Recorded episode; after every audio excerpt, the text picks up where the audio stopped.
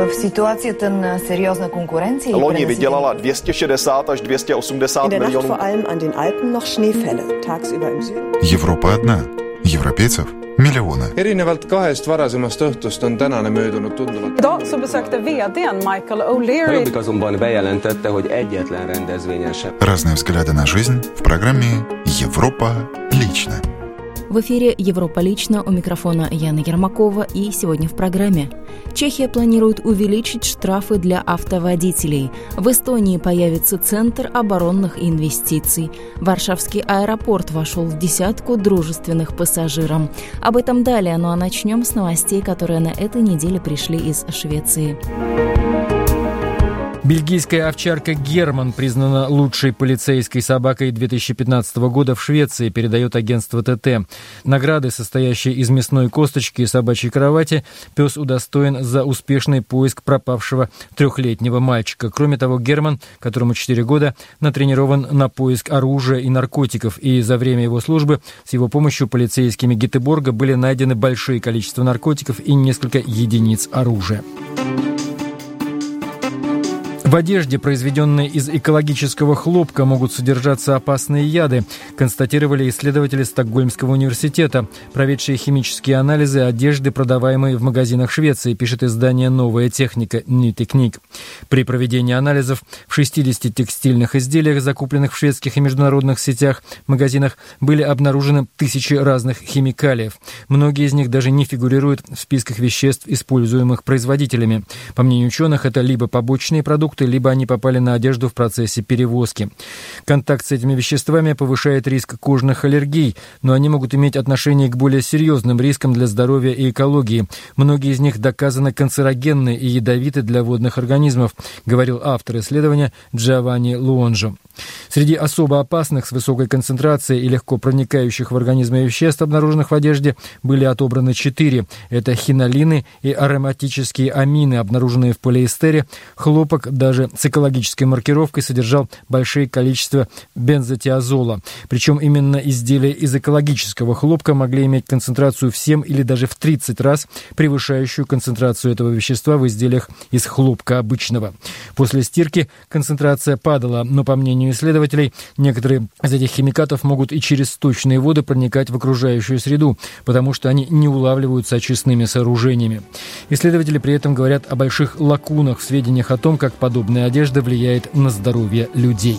Из Швеции отправляемся в Болгарию. Выпечка домашнего хлеба по медленным технологиям – это главное занятие и источник дохода для двух жительниц Софии. Станислава и Стевка недавно уволились с предыдущего места работы и полностью посвятили себя предпочитаемому занятию – выпечке домашнего хлеба на квасной гуще. Подруги и партнерши по бизнесу утверждают, что на производство вкусного, настоящего хлеба необходимо время, и что именно оно является пятым ингредиентом их рецепта. Распределяют они его приблизительно так. От 4 до 6 часов уходит на брожение кваса.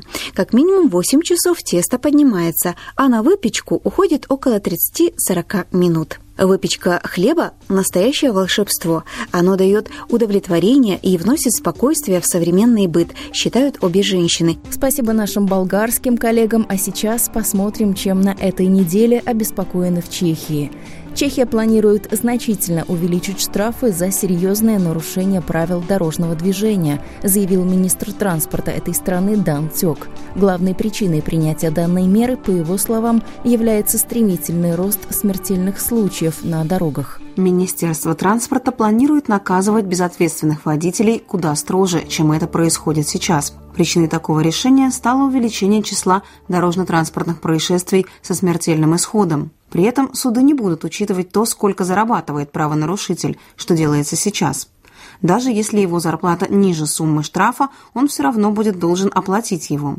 По словам министра транспорта Дана Тёка, на дорогах страны ежегодно умирает около 700 человек, а система штрафных баллов и суммы, которые платят нарушители, не менялись уже 15 лет. Мы не хотим повышать на 15-20% все штрафы, но значительно увеличим суммы, которые будут платить нарушители за серьезные преступления, сказал министр. Министр транспорта считает, что так называемая система баллов уже исчерпала себя. В настоящее время при самом большом превышении скорости движения штраф составляет от 5 до 10 тысяч крон, 185-370 евро. Планируется, что он будет увеличен от 10 до 25 тысяч крон. За то, что машина едет на красный свет, сейчас водитель платит штраф от 2,5 до 5 тысяч крон, 92-185 евро. А по новым правилам штраф составит от 5 до 25 тысяч крон, 185-926 евро. У штрафа за серьезные нарушения, которые выписываются на месте, министр предлагает ввести единый тариф, чтобы не происходило излишних споров. За chceme zvýšit blokové pokuty, zvyšujeme i správní во-первых, мы хотим повысить тарифы штрафов, которые выписываются на месте, а также увеличить и административные штрафы. Мы не планируем зарабатывать, а просто стремимся сократить число аварий и жертв. В отношении самых серьезных нарушений мы планируем ввести принцип «два раза и хватит». То есть, если дважды в течение одного года ты нарушишь одно и то же правило, то мы лишаем тебя водительского удостоверения на год. Также министр транспорта считает, что необходимо жестче контролировать работу автошкол, в которых людей не обучают вождению, приспособленному к реальной ситуации на дорогах Чехии. Данцок отметил, что готовится новый закон об автошколах, в соответствии с которым для получения водительского удостоверения нужно будет сдать комплексный экзамен. Оппозиционная партия ТОП-09 считает, что механическое увеличение штрафов здесь не поможет. Представители коммунистов и социал-демократов сообщили, что планы министра Тёка еще только будут обсуждаться. Продолжим разговор о транспорте, но на сей раз о воздушном. Варшавский аэропорт имени Шопена вошел в десятку самых комфортных в Европе. Это следует из результатов недавнего опроса, проведенного порталом с любопытным названием «Спящие в аэропортах». Читатели сайта оценивали 50 европейских аэропортов по четырем критериям – комфорт отдыха, удобство для пассажиров, частота и качество обслуживания. Варшавский занял десятое место. Кроме него в рейтинг также попали другие польские аэропорты в городах Гданьск – 17 место, Жешув – 24 а также Катовица – 48 Интернет-пользователи высоко оценили аэропорт Шопена, в частности, за милый и готовый оказывать помощь обслуживающий персонал, отлично продуманную разметку в терминалах, а также бесплатный и безлимитный безлимитный доступ к интернету. На первом месте рейтинга оказался аэропорт в Мюнхене, Германия, который на несколько пунктов опередил аэропорты в Хельсинки, Финляндия и Цюрихе, Швейцария. Также в первую пятерку входят аэропорты в Порту, Португалия и Таллине, Эстония. Аэропорты в Европе становятся все более удобными для людей, которые в ожидании своего рейса хотят вздремнуть. Обслуживающий персонал относится к этому абсолютно нормально, отмечают авторы исследования. Вы слушаете программу «Европа лично». Продолжим некоторыми важными новостями, которые на этой неделе пришли с Балканского полуострова. Словения планирует привлечь и частные охранные фирмы к управлению потоками мигрантов, пересекающих территорию страны. Государственный секретарь МВД Боштян Шефич сообщил, что около 50 до 60 частных охранников будут оказывать поддержку полиции, где это необходимо. За последние 10 дней свыше 76 тысяч мигрантов прибыли из Хорватии и Словении для того, чтобы затем отправиться к Австрии и Германии.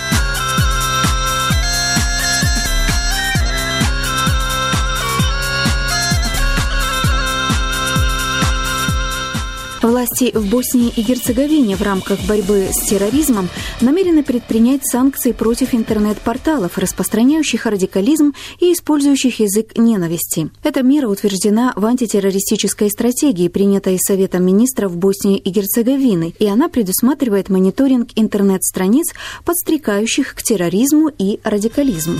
Это были новости Балканского полуострова, ну а мы вернемся в Балтию. В Эстонии появится Центр оборонных инвестиций. Этот центр будет заниматься организацией госзакупок для сил обороны Эстонии. С какой целью создается новая структура, рассказывает глава комиссии Рики Гоу по обороне Марко Михельсон. Действительно, министр обороны Ханзо сделал свое решение, что начиная с 2017 года будет сформирован э, центр по инвестициям э, в государственную оборону, который действительно консолидирует все ресурсы, которые сейчас идут на заказы по обороне. Экспертиза по поводу того, что именно надо заказать и в каких объемах, это будет э, таким же или, или даже лучше, поскольку действительно работать там будут и специалисты по обороне из э, оборонных сил и из министерства. Поэтому я, я смотрел бы на все-таки это, что этот нормальный шаг э, вперед. Э, и здесь, конечно, мы не вырабатываем какой-то новый велосипед, потому что такие центры или таким образом организовано, скажем, госзаказы по обороне многих, э, наших, у многих наших партнеров. Добавлю, что решение о создании центра не внезапное. Оно вырабатывалось несколько последних лет с учетом существующих практик. Предполагается, что станет проще координировать госзакупки для сил обороны Эстонии из одного центра управления, чем из нескольких, как это происходит в данный момент. И завершим программу новостями из Франции. Число французских безработных немного сократилось в сентябре 2015 года, впервые после мирового кризиса 8-9 годов. Новые данные французского центра занятости стали хорошей новостью для президента Франции Франсуа Оланда, который обещал не выдвигать свою кандидатуру на выборах 2017, если безработица в стране не начнет снижаться. Снижение безработицы французский центр занятости зафиксировал в сентябре впервые с 2007 года. Правда, это снижение оказалось весьма незначительным. Всего на 0,7% от общего числа безработных списки французской биржи труда сократились на 24 тысячи человек. Общая цифра безработных при этом остается во Франции впечатляющей. Не имеют никакой занятости в стране 3 миллиона 550 тысяч трудоспособных французов. С учетом населения заморских территорий Франции эта цифра еще выше – 3 миллиона 800 тысяч человек. Ну а если считать всех стоящих на учете в центре занятости, включая безработных с небольшой и нерегулярной занятостью, цифра значительно превышает 5,5 миллионов. У микрофона РФИ небольшое снижение числа безработных во Франции прокомментировал экономист Мишель Юссон, специалист Института экономических и социальных исследований. Можно говорить о стабилизации числа безработных, но не об изменении тенденции. Например, Организация экономического сотрудничества и развития или французская касса пособия по безработице ЮНЕДИК – полагают, что процент безработных останется стабильным до конца этого года. Начало снижения безработицы, к тому же крайне робкого снижения, прогнозируется лишь на будущий год. Возобновление роста экономики неоспоримо, хотя этот рост пока слабый. Но рост начнет влиять на занятость не сразу, а с временным лагом. Положительным моментом, причем уже несколько месяцев, является очевидное снижение безработицы среди молодежи. Из данных за сентябрь, к сожалению, мы не можем сделать вывода о явной смене тенденций к снижению безработицы во Франции в целом. Весьма скромное сокращение безработицы в сентябре порадовало правительство социалистов. Кабинет министров увидел в этой статистике признак возобновления роста экономики во Франции. Особенно порадовало Министерство труда сокращение безработицы среди молодежи более чем на 2,5% как за месяц, так и в годовом выражении. Тревогу же продолжают вызывать две категории не имеющих занятости. Люди предпенсионного возраста, а также долговременные безработные. С сентября прошлого года число первых выросло на 8,5%, вторых на 10%. Сейчас во французском центре занятости числится почти 2,5 миллиона человек, которые находятся в поисках работы уже больше одного года. Не так давно свой прогноз ситуации опубликовала французская касса пособия по безработице «Юнедик». В этом году специалисты организации ожидают стабилизации уровня безработицы – в 2016 году касса Юнедик предсказывает сокращение числа полностью безработных во Франции на 50 тысяч человек. Все эти цифры президент Франции Франсуа Оланд может считать хорошим знаком для себя. Он не раз повторял, что не будет выставлять свою кандидатуру на выборах 2017 года, если безработица в стране не начнет снижаться. Эксперты и профсоюзы предпочитают проявлять осторожный оптимизм по поводу перспектив снижения безработицы. Пока это снижение слишком незначительное и кратковременное. Чтобы безработица начала устойчиво сокращаться, экономика должна расти на полтора процента ВВП в год. Пока таких темпов роста во Франции нет.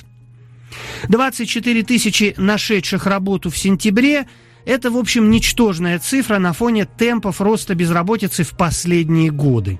С момента прихода президента Оланда к власти в 2012 году ряды безработных пополнили 625 тысяч французов.